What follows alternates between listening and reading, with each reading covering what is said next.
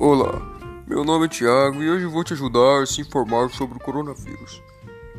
Desde dezembro de 2019, o mundo luta contra a pandemia do novo coronavírus, o Covid-19, que surgiu na cidade de Wuhan, na China.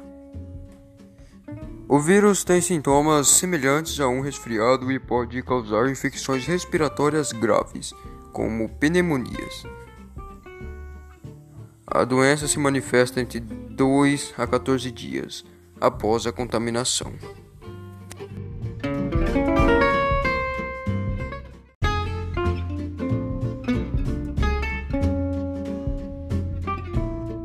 Olá, meu nome é Thiago e hoje vou te ajudar a como se prevenir do coronavírus.